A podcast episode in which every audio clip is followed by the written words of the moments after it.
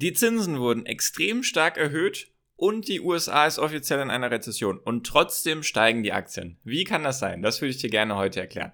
Hi und herzlich willkommen zum Finance Magics Podcast. Wir sind heute bei Folge 427 und vielleicht hast du es mitbekommen, es gab eine Zinserhöhung und auch die USA ist jetzt offiziell in einer Rezession und trotzdem steigen die Aktien. Nicht nur einzelne Aktien, sondern die ganzen Indizes steigen. Wie kann das sein? Woran liegt das? Gehen wir einfach mal die Woche durch was bisher passiert ist. Deswegen einfach zuhören bis zum Ende und auch für die Zukunft kostenlos meinen Podcast abonnieren, dann verpasst du sowas nicht. Also, jetzt ist gerade zum Zeitpunkt meiner Aufnahme ist Donnerstag, 28.07., 20 Uhr. Das heißt also, ich gehe jetzt mal mit dir durch, was seit Dienstagabend eigentlich passiert ist, seitdem ich meine letzte Podcast-Folge hochgeladen habe. Also, nochmal kurz zusammengefasst. Wir machen jetzt nochmal, was ist passiert und dann gehe ich mit dir die genauen Sachen durch. Also, wie gesagt, Zinsen wurden erhöht und die USA ist in einer Rezession und trotzdem steigen die Aktien. Also Dienstagabend fangen wir an mit den Quartalszahlen von Microsoft und Google. Und zwar, was ist da passiert? Beide haben tatsächlich ihre Umsatzerwartungen und ihre Gewinnerwartungen verfehlt.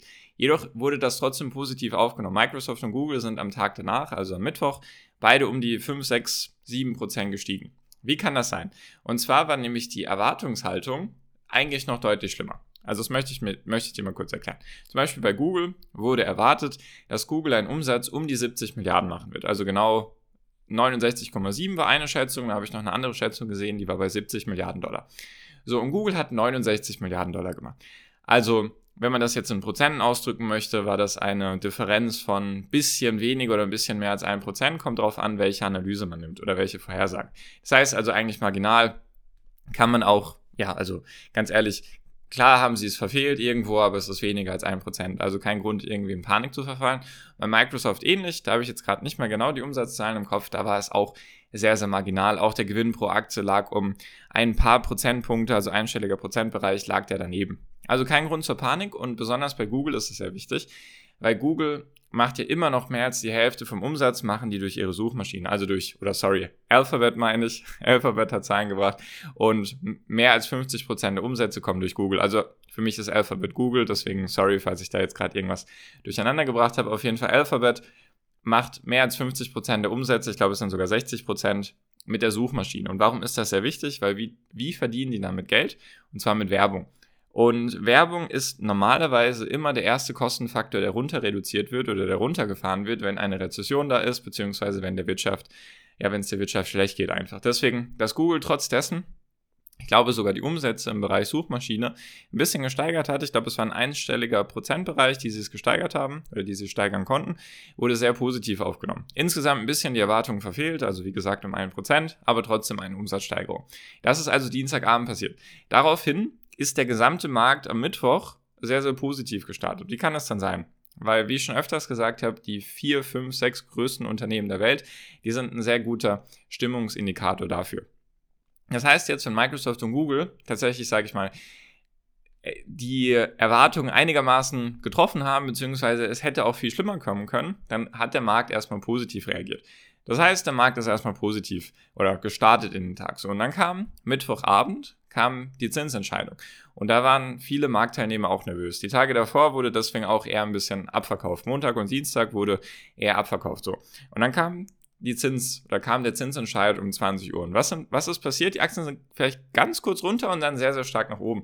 Also zum Beispiel der Nasdaq hat am Mittwoch mit 4% den Tag abgeschlossen. 4%, ein ganzer Index, 4%, auch die anderen Indizes, S&P 500, Dow Jones, DAX und so weiter, die sind alle mindestens mit 2% im Grünen, haben die den Tag beendet. Wie kann das sein? Obwohl die Zinsen um 0,75% erhöht wurden. Wie kann das jetzt sein? Und zwar geht es um die neutrale Rate, die die Fed ansetzt. Das muss ich dir jetzt genauer erklären. Weil die Zinsen wurden um 0,75% erhöht. Normalerweise sind es immer 0,25% und bis zu der letzten Zinserhöhung, die im Juni war, war eine Zinssteigerung um 0,75 Prozent das letzte Mal vor 40 Jahren der Fall. Also das ist nichts Normales, das passiert wirklich extrem selten. Und jetzt wurden die Zinsen trotzdem um 0,75 Prozent erhöht und die Aktien haben positiv reagiert. Woher kommt das? Und zwar hat jetzt die Fed gesagt, sie werden jetzt sich nur noch auf Daten verlassen. Sie werden sich jetzt das war das, was bis jetzt passiert ist, war einfach Zinserhöhungen, die sein mussten. Die waren jetzt nicht basierend auf irgendwelchen Daten. Also wahrscheinlich hat sich die Fed schon ein bisschen das angeschaut, aber sie haben gesagt für sich selbst, okay, wir müssen jetzt so viele Zinsen erhöhen und ab jetzt können wir auf Daten schauen. Und was ist jetzt auch noch der Fall? Und zwar hat die Fed eine neutrale Zinsrate.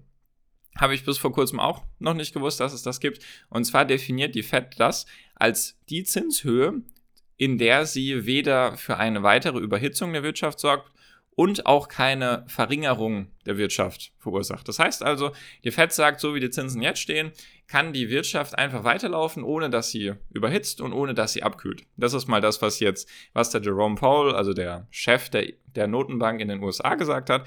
Und das wurde sehr positiv aufgefasst. Erstens, dass es jetzt datenorientiert ist. Das heißt also, wenn es eine Rezession gibt, dazu kommen wir gleich, dann ist das ein Datenpunkt, der sich angeschaut wird, dann jetzt die Arbeitslosenzahlen in den USA und natürlich noch andere Datenpunkte. Das heißt also, ab jetzt wird auf Daten geachtet und was eben auch wichtig ist, dass die Fed jetzt sozusagen erstmal zufrieden ist, könnte man ausdrücken mit dem, was sie jetzt an Zinsen haben. Mit diesen, ich glaube, es sind jetzt 2,25 bis 2,5 Prozent Zinsen, wenn ich mich nicht gerade täusche. Damit sind sie jetzt sozusagen gerade zufrieden. Also sie haben jetzt ihre neutrale Rate erreicht. So, das wurde positiv aufgenommen, weil jetzt bis September gibt es auf jeden Fall keine Zinserhöhung. Das nächste Treffen ist im September.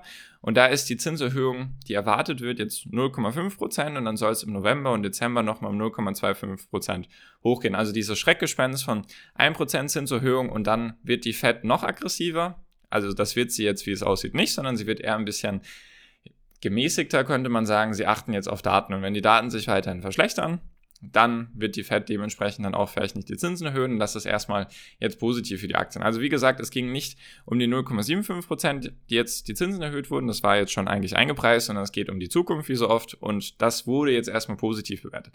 Jedoch war es jetzt bei den letzten Fed-Sitzungen so, dass dann immer die Nachricht oder sozusagen das Gerücht wurde gekauft, dann wurde es am nächsten Tag abverkauft. Was heißt das jetzt? Am Mittwoch kamen die Zahlen also die, die Zinsentscheidung kam am Mittwoch und da war die letzten zwei Male war auch ein sehr positiver, ein sehr grüner Tag mit mehr als 1,5% Gewinn und am nächsten Tag haben die Indizes um 3 bis 3,5% verloren.